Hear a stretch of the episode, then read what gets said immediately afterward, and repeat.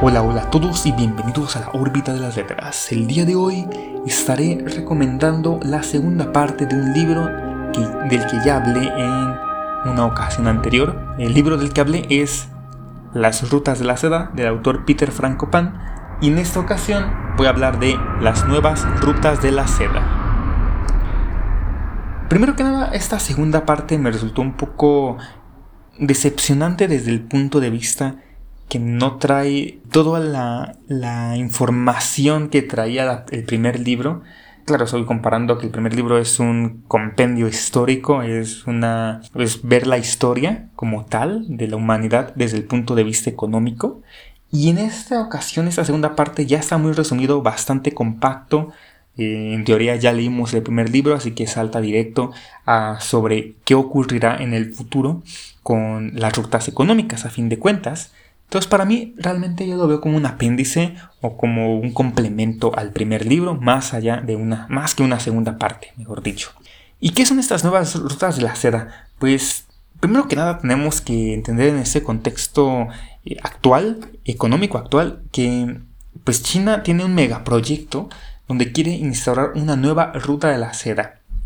Y su objetivo es conectar el país con Asia y el resto del mundo y ganar una influencia económica y política a nivel global. Y creo que eso ya se ha visto desde antes, ya se ha visto esa competencia económica del lado de Occidente contra Oriente, Estados Unidos contra China, un ejemplo ya clásico del que ya hemos oído hablar en, las noticias. Y este proyecto fue lanzado en el 2013 y también se le conoce como un cinturón, una ruta. Consiste en establecer esas rutas combinadas, ya sea de forma terrestre y de forma marítima.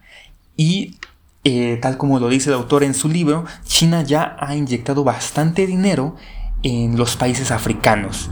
Es una buena forma de apoyar la infraestructura africana que ha sido pues olvidada por parte de, Occidente.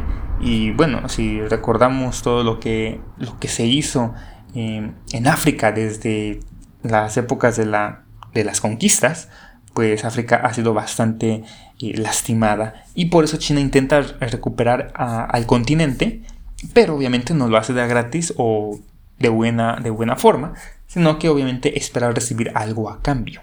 Y también está, obviamente, no solo apoyando a África, sino que también está llevando a cabo grandes inversiones en países de, Asia como tal, eh, también de, principalmente de la región donde, del Océano Índico y en algunas regiones de Europa. Realmente estas rutas terrestres van a conectar China con puertos de todas esas regiones y entre ellas está planeando la construcción de la ruta ferroviaria entre la ciudad de China de Yiwu y Madrid, que va a constar de más de 13.000 kilómetros, cual será la más larga del mundo. Y dentro de la nueva ruta de la seda, China también ha financiado la construcción de gasoductos y oleoductos en Rusia y Kazajistán, hay que tomar este, nota allí porque ya sabemos que últimamente, de algunas décadas para acá, el gas, el petróleo y sus derivados han sido pues razones para iniciar guerras. Y pues con todo eso, la nueva ruta de la seda no es solo un proyecto comercial, sino que se extiende a otros ámbitos de la política exterior.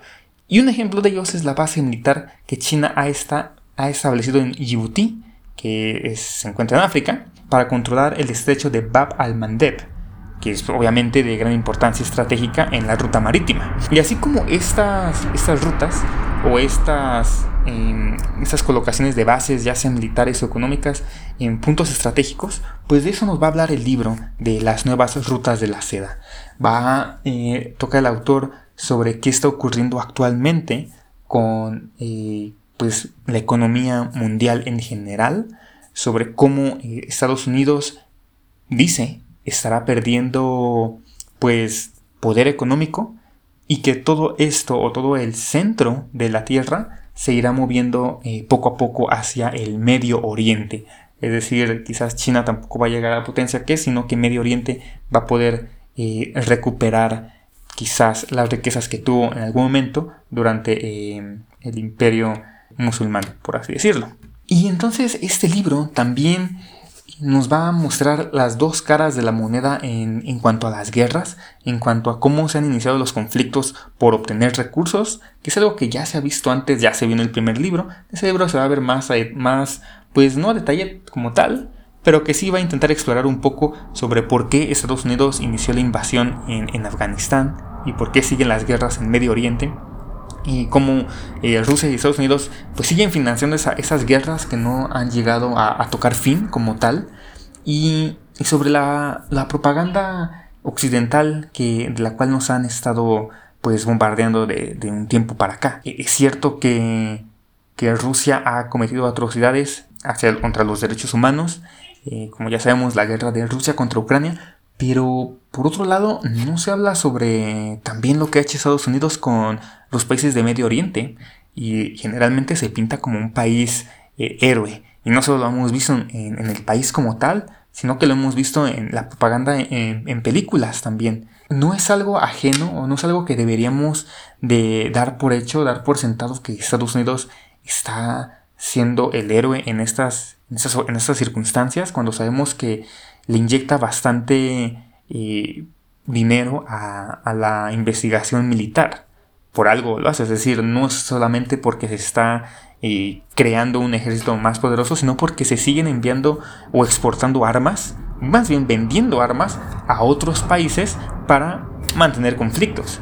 Y obviamente pues, Rusia no, queda atrás, sino que también vende armas a, las, a sus aliados que van a pelear contra y los aliados de Estados Unidos. A fin de cuentas, la guerra no se lleva a sus territorios, sino que se está alejando de ellos y obviamente aprovechan para obtener recursos naturales. Entonces de eso trata las nuevas rutas de la seda más que nada. Es un libro bastante corto, eh, bastante sencillo, que se, acopla si, si, estamos también bastante conectados con las noticias actuales. Pues es un libro que se puede leer fácilmente y que pues nos va a dar nuevas perspectivas sobre cómo la economía y la política han estado, eh, se han ido modificando y cómo han ido afectando eh, ciertas regiones del mundo. Bueno, pues muchas gracias por escucharme. Esta es la recomendación del día de hoy, las nuevas rutas de la seda de Peter Frankopan. Y nos vemos en la, o nos oímos en la siguiente emisión. Muchas gracias, que tengan buen día, buena tarde y buena noche. Hasta la próxima.